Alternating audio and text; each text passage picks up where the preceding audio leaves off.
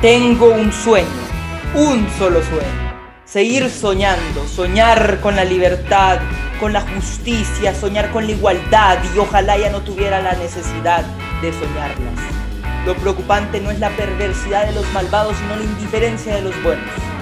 No soy negro, soy hombre, dijo una vez Martin Luther King Jr., defensor de los derechos de los negros en Estados Unidos. Muy buenas, querida radio audiencia. Bienvenidos a este programa en un lindo miércoles.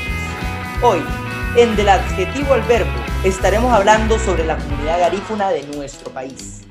Me gustaría empezar contándoles un poco sobre la historia garífuna.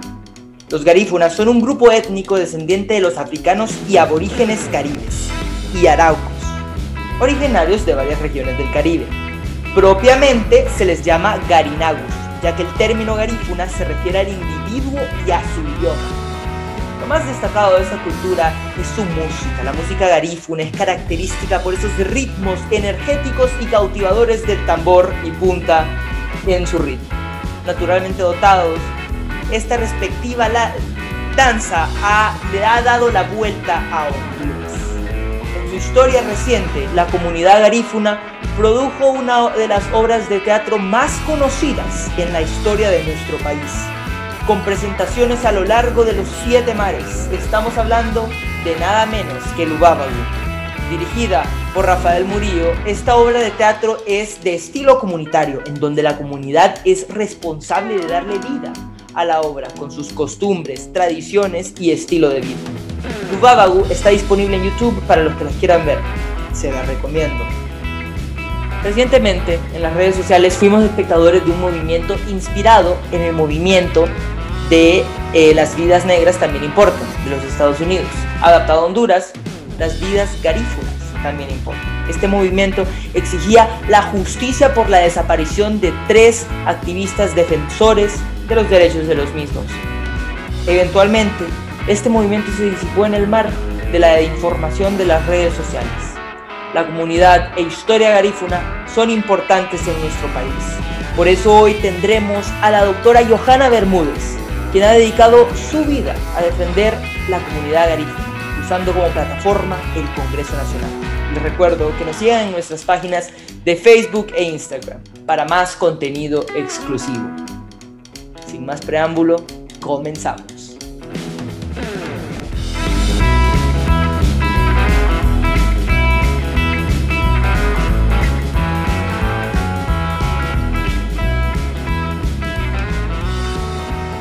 Doctora, ¿qué tal? Qué gusto tenerle en nuestro programa. Rolando, buenas tardes, buenos días, buenas noches, porque yo sé que ustedes los jóvenes están en las redes sociales, así que probablemente este programa lo vamos a ver en, un solo todo en tiempo real. Para mí es un verdadero honor poder platicar con un joven talentoso como vos. Así que gracias. Muchísimas gracias. Eh, verdaderamente le agradezco mucho aceptar esta invitación a nuestro programa.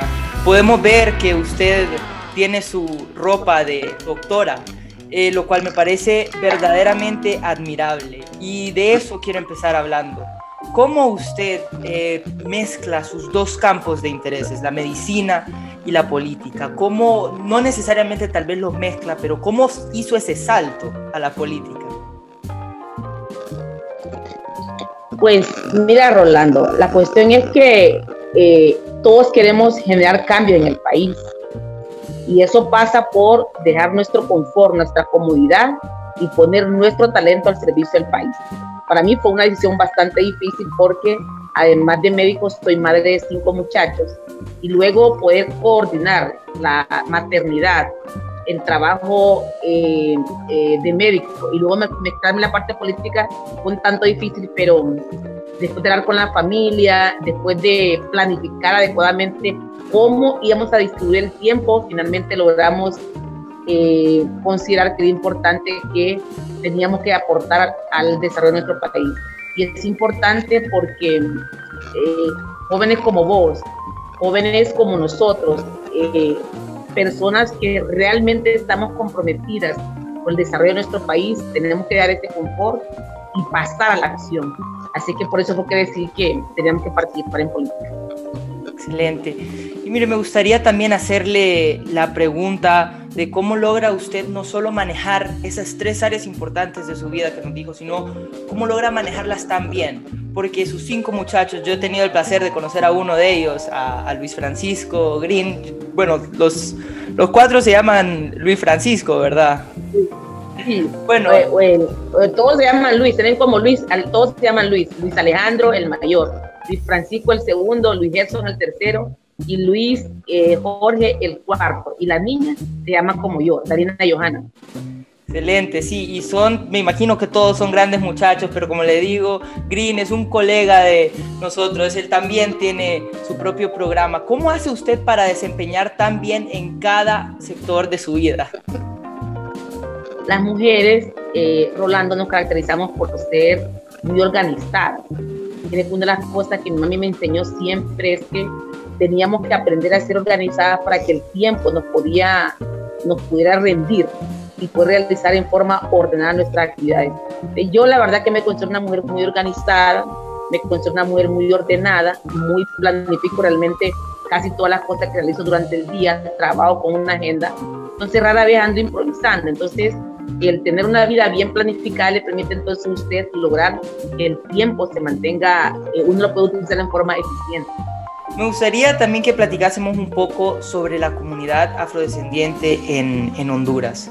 Eh, ¿Qué mejor persona para hacerlo que usted? No sé si tiene algunas, eh, algunos momentos de la historia garífuna de Honduras que nos quiera compartir, para compartir con nuestra audiencia estas, estos pedazos de información de nuestra historia valiosos.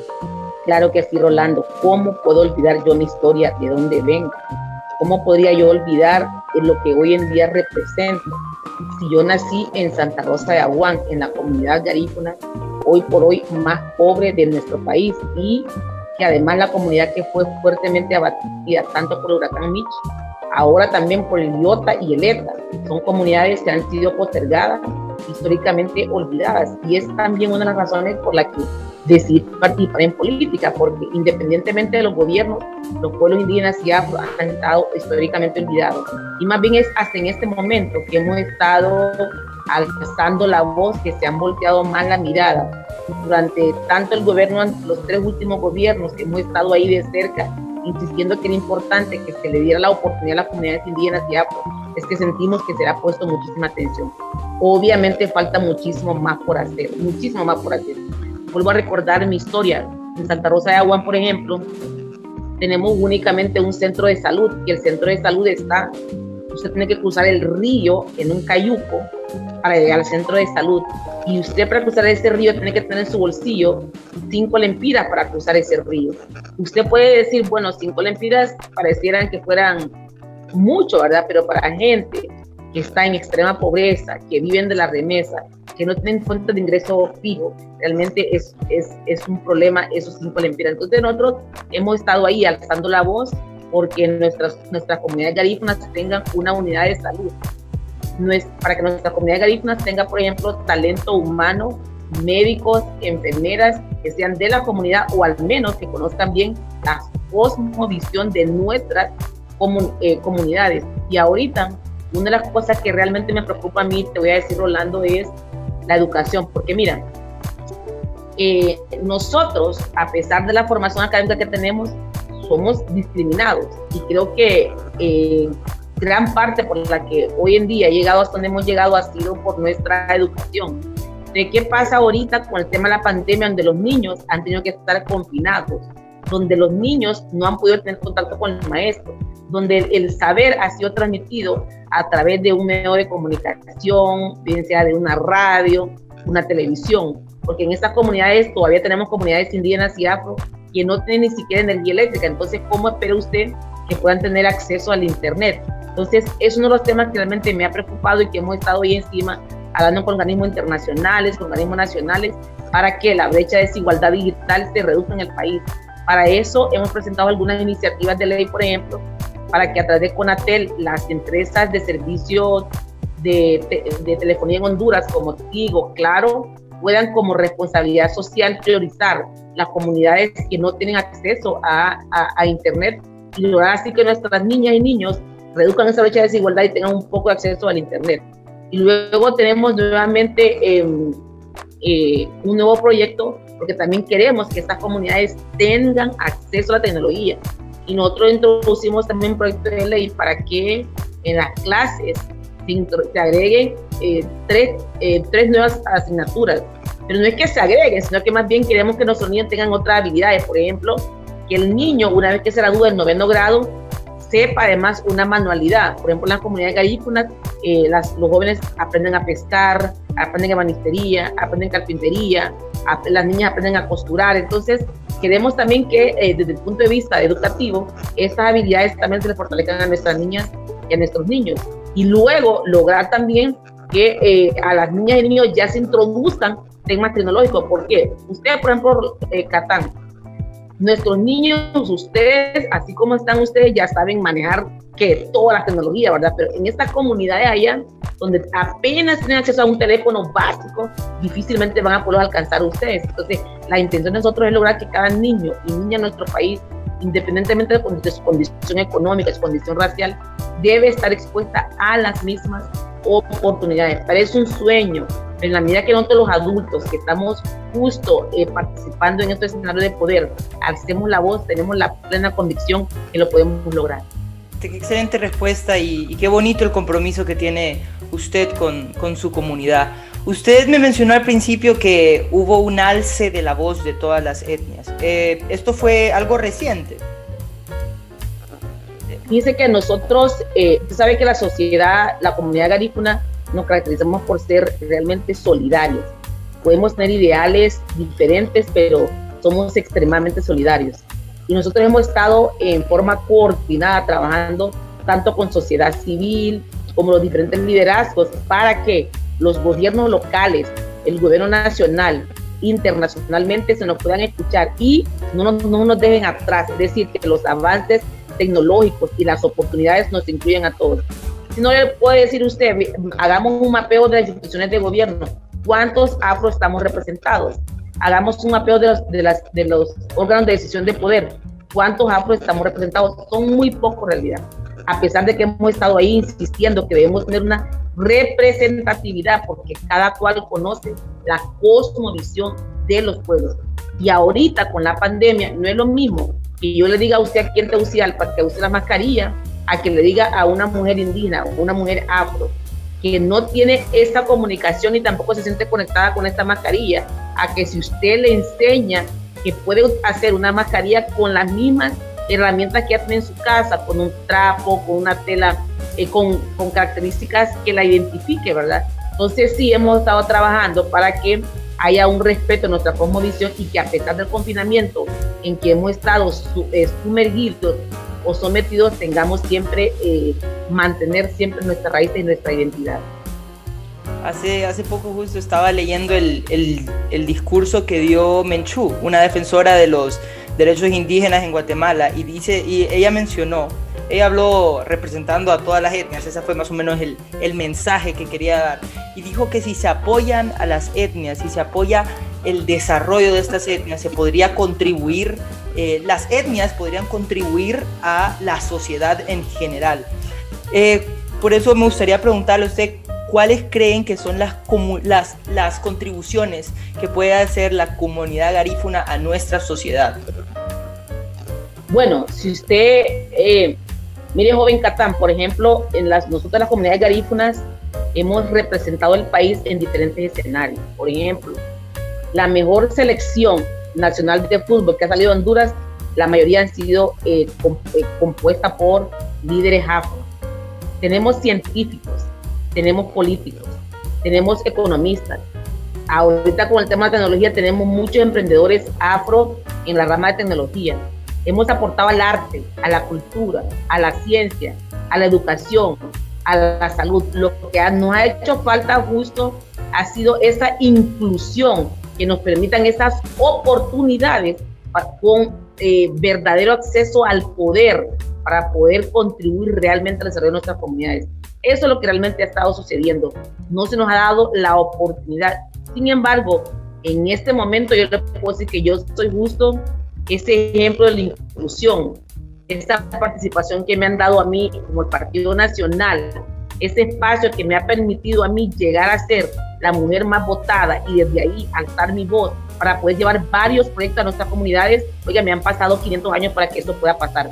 Hoy en día puede ver cómo los diferentes partidos políticos también están dando esos espacios de participación a los líderes afro, porque ya es el momento que después de 500 años de olvido y a pesar de todo el aporte que la comunidad afro-hondureña ha dado al país, no tengamos esa representatividad con acceso real al poder. Justo eso le quería mencionar, que eh, leyendo un poco sobre su perfil, usted es la primera eh, diputada en el Congreso Nacional y en el, Partido Nacional. ¿A usted le parece sorprendente eso? Y más que sorprendente, alarmante, que tenemos que tener un cambio en nuestra sociedad.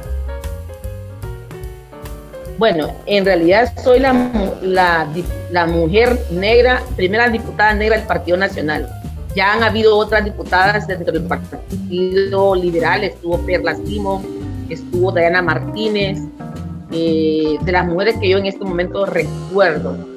Pero del Partido Nacional soy la primera porque obviamente, eh, como se está diciendo, hay un nuevo cambio del paradigma, hay una mayor apertura de las eh, entidades políticas y sobre todo también eh, hay una mayor participación de los diferentes pueblos más llegar, estamos viviendo momentos históricos donde la participación de la mujer, la participación de los pueblos, la participación de la juventud, hoy en día en los escenarios de poder, este es el momento. Pero tenemos que llegar con propuestas reales, identificando muy bien cuáles son las necesidades de nuestras comunidades. Y hemos estado ahí luchando. Sabemos que estamos viviendo momentos difíciles, sabemos que eh, la situación no es nada fácil, pero sabemos que los diferentes pueblos indígenas y afro que han sido históricamente olvidados pueden continuar aportando aún más al país si se les da la oportunidad de participar. Yo quiero más bien felicitarle a usted, por ejemplo, desde el... No, quiero felicitar, por ejemplo, la Nacional de las Personas, que nosotros como bancada afro nos acercamos al, al Nacional de las Personas para decir que en este nuevo enrolamiento tenían que eh, eh, diferenciarse el, el, enrolamiento en las comunidades indígenas y afro. ¿Por qué? Porque tenemos comunidades que no hablan más que el idioma, la lengua materna, ¿verdad? La comunidad misquita, la comunidad garífuna, en algunos segmentos del departamento de Colón y del departamento de la Mosquitia. Entonces nos gustó que dijeron, bueno, les vamos a dar una atención priorizada, les vamos a dar una atención eh, dirigida y esto ha sido sumamente importante. Definitivamente, qué bueno, qué bueno que se están haciendo avances. Em, también usted no solo es una gran representante de la comunidad garífuna, sino que actualmente es una gran representante de la mujer, siendo la primera diputada del movimiento Unidad y Esperanza. ¿Cuáles son las conquistas que tienen que hacer las mujeres en el Congreso Nacional en estos próximos cuatro años? Bueno, esa es una muy buena pregunta. Primero yo le quiero dar gracias, siempre, siempre le voy a dar gracias al Partido Nacional por darme la oportunidad de participar. Yo siempre le digo a mi comunidad, en Honduras tenemos 5.1 millones de mujeres, de los cuales tenemos más o menos 100 mil mujeres negras profesionales. El Partido Nacional me ha dado la oportunidad a mí de participar, realmente yo tengo que gracias al Partido Nacional. Y el Partido Nacional me ha dado la, el espacio de participar en forma íntegra. Y hoy eh, le doy gracias también a David Chávez, que me ha permitido formar parte del movimiento Unidad de Esperanza, ocupando en este momento la casilla número dos. Como mujeres es un gran logro porque sabemos que inicialmente e históricamente en el país las primeras cinco posiciones habían sido siempre ocupadas por varones. Pero también, como usted dijo al inicio, Rolando, es, va a haber un cambio en el paradigma de las instituciones políticas en el país porque hay más participación de la juventud, hay más apertura a los partidos políticos y hay más inclusión. Y las mujeres tenemos grandes retos. Está claramente demostrado que cuando la mujer se le da la oportunidad de gobernar, hay transparencia, hay inclusión, hay mayor participación y sobre todo hay más compromiso y el gobierno tiene un rostro más social. Como mujer vamos a continuar luchando por hacer las cosas bien y hacerlas mejor, porque tengamos un sistema de salud único, justo, incluyente, eficiente, digno de cada hondureño. Porque tengamos un sistema de educación accesible que permita que cada niña y niño en nuestro país tenga las mismas oportunidades, que permita que los jóvenes tengan una idea de emprendimiento que pueda ser acompañada por nosotros para que dejen de pensar en ser empleados, y que, sino que más bien se conviertan en empleadores que sostengan el desarrollo de la economía de nuestro país.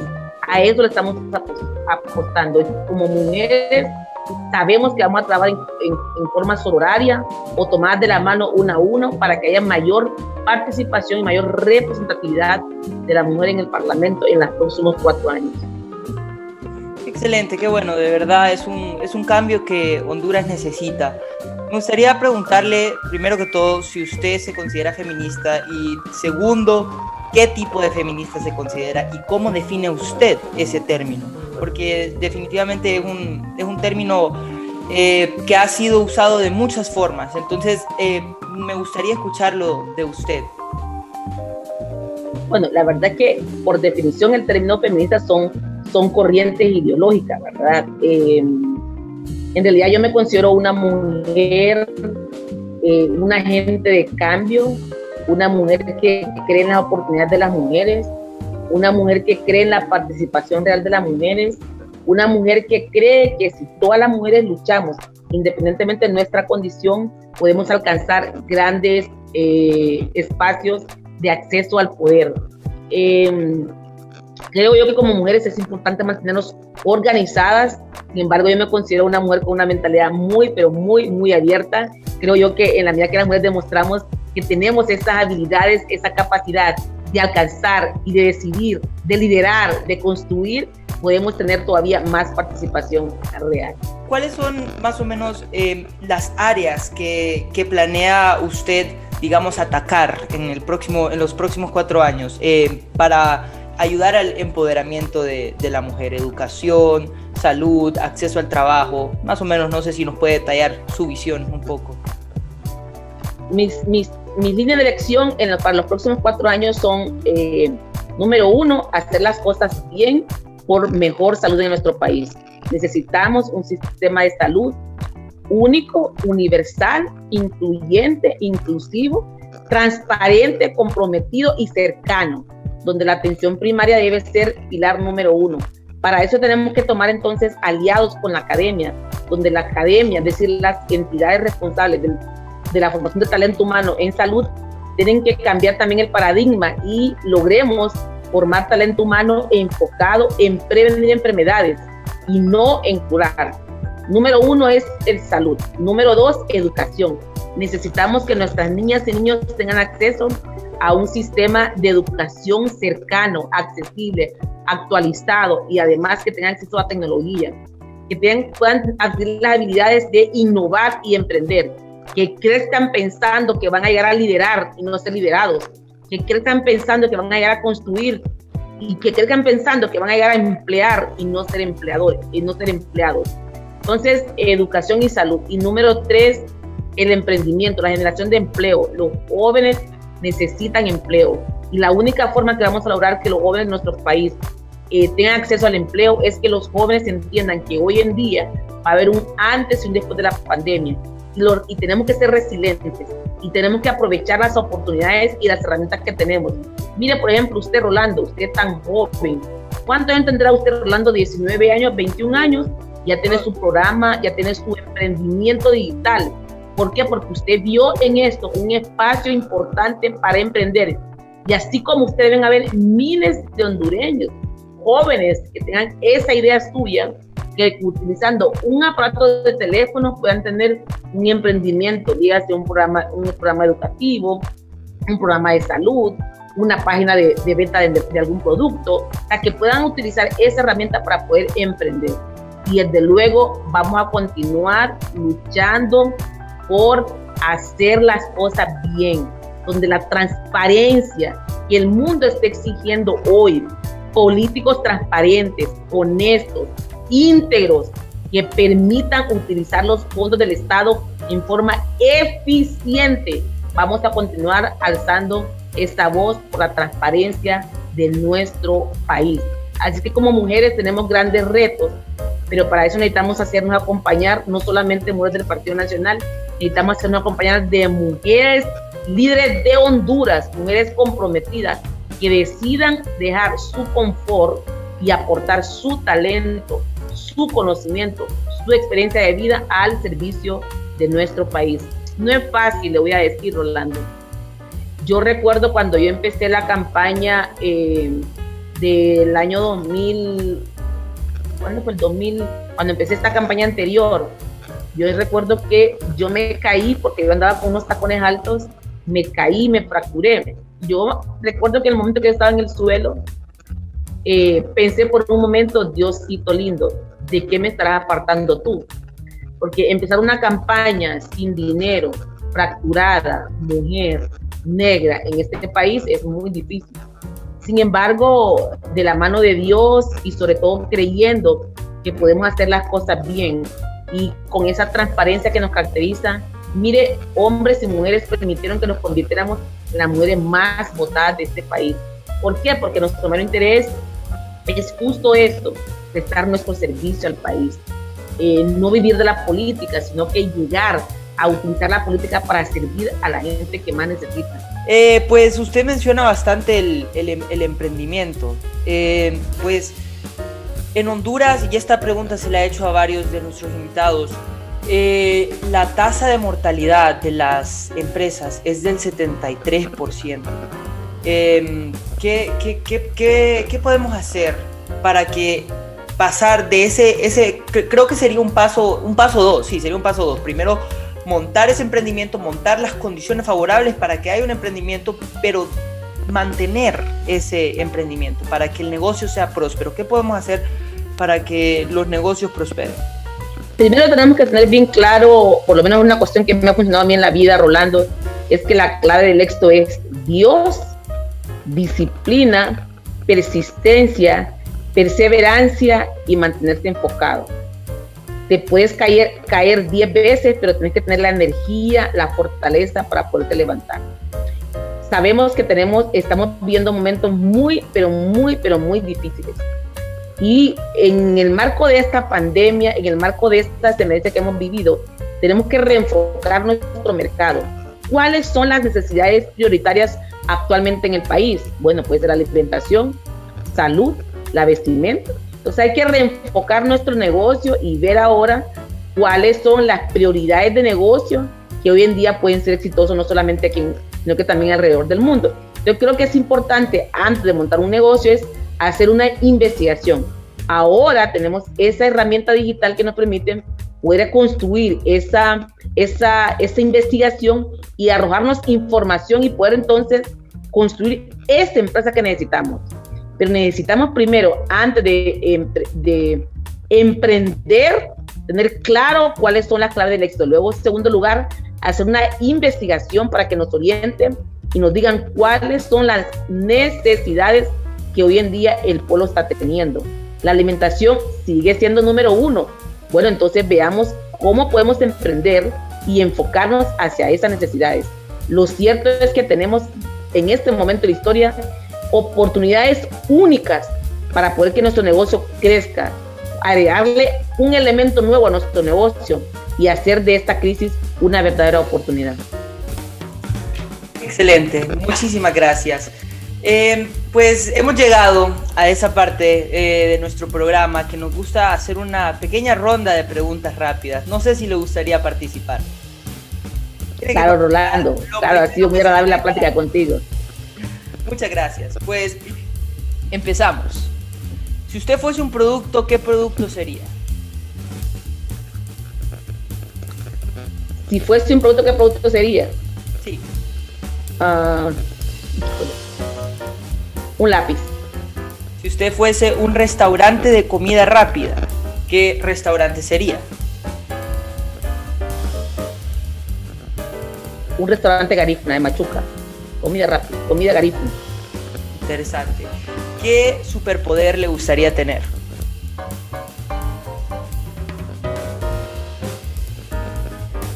De cambiar la actitud de las personas si usted pudiese cenar con un personaje histórico, sea del presente o del pasado, ¿qué personaje sería? Con Jesús. ¿Cuál es su color preferido? Azul y blanco. ¿Cuál es su pasatiempo preferido? Dormir y leer. Excelente, muchísimas gracias. También, también nos gusta, eh, hemos terminado la ronda, pero también nos gusta eh, que nuestros invitados nos hagan una recomendación de un libro. Usted me le gusta leer, pues no sé qué, qué libro le puede recomendar a nuestra radio audiencia. La audacia y la esperanza de Barack, la audacia y la esperanza de Barack Obama. Es un libro que a mí me encanta, me fascina. Es un libro que me ha servido muchísimo en mi vida personal y en mi vida política. Es un libro que me ha inspirado mucho, porque ahí es donde Barack Obama, eh, donde él empieza a contar cuando él soñó con llegar a ser presidente de la República. Un libro muy interesante, se llama La audacia y la esperanza. es un libro. El otro libro que yo le recomiendo a todo el mundo es la Biblia. En la Biblia uno encuentra si usted está triste, si usted está enojado, si usted quiere triunfar, si usted quiere algo para fracasar, si en la Biblia usted encuentra de todo, si quiere enamorar, si quiere, todo encuentra en la Biblia. Si estamos hablando de un libro tradicional, la Biblia. Otro libro de crecimiento personal son las, las lecturas de John Maxwell, que a mí me encantan muchísimo. Hay una que sí me gusta, que lo leo y lo releo, son las 21 eh, claves para ser un, un líder eficaz. Así que también se lo recomiendo. Eh, eso básicamente. Realmente lo felicito porque jóvenes como ustedes son los que van a cambiar el mundo, ¿verdad? Jóvenes que creen en, en, su, en su aporte al desarrollo del país, jóvenes que creen en sí mismos y jóvenes que están comprometidos en lo que ellos emprenden. Te felicito. Muchísimas gracias, muchísimas gracias. Personas como usted son las que nos inspiran a nosotros.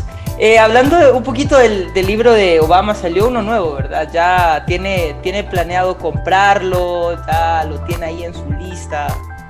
Ya lo tengo, ya lo tengo, las, ya lo tengo el libro, eh, no lo recuerdo en este momento, ya lo, ya lo, ya lo tengo el libro, ya lo bajé, me lo, ya mi esposa me lo, me lo, facilitó, ya lo tengo el libro, es cierto, en que, el que escribió después de ser presidente, ya lo tengo el libro, he leído solamente el prólogo, no, no he empezado a, meterme en, en, en, la historia, en la historia de vida de, de, él después de ser presidente, pero sí ya tengo la, el, la siguiente versión del libro, muy interesante también, ¿verdad? Excelente, pues esto lastimosamente se nos ha acabado el tiempo. Doctora, le agradecemos mucho este tiempo que nos ha dedicado. No sé si nos quiere dejar con unas palabras a nosotros los jóvenes y a la población en general. Rolando, eh, primero quiero agradecerte por este espacio. También quiero felicitarte porque has tomado la decisión de emprender tu propio negocio a tan corto momento de tu vida. Eso es sumamente importante, significa que sos ejemplo y va a ser ejemplo para muchísimos jóvenes alrededor del mundo.